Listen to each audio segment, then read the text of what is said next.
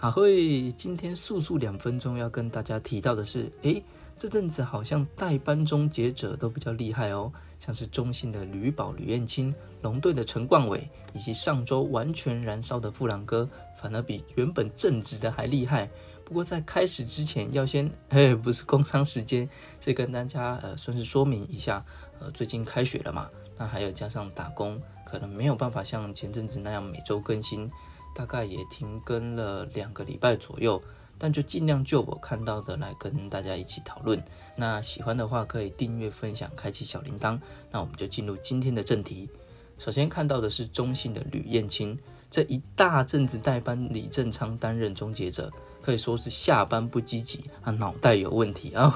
不是啊，不是啊，是真的代班的可圈可点。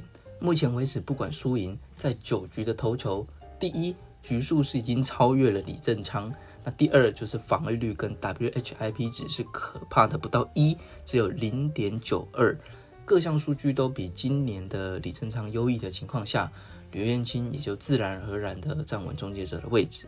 不过最近也有尝试让李正昌归位，就看中信这边怎么考量。反正吕彦青在中继就是一个字稳，而龙队的代班终结者陈冠伟。在我停更前的最后一集，有提到陈冠伟在三振方面是全队第四名，有着不错的三振能力，可以冻结垒包，很适合担任终结者。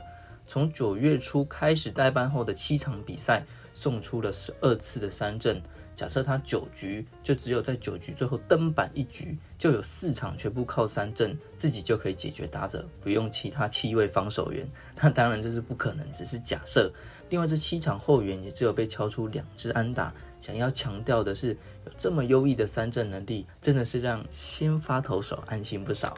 那最后就是富兰哥啦，前阵子的八战燃烧，三阵疯狂连发，而且两场的后援都是连投两局。真的是相当给力，是说我怎么没有看到洋炮出现？是我太忙没有注意到吗？那么还有没有其他让大家印象深刻的代班终结者？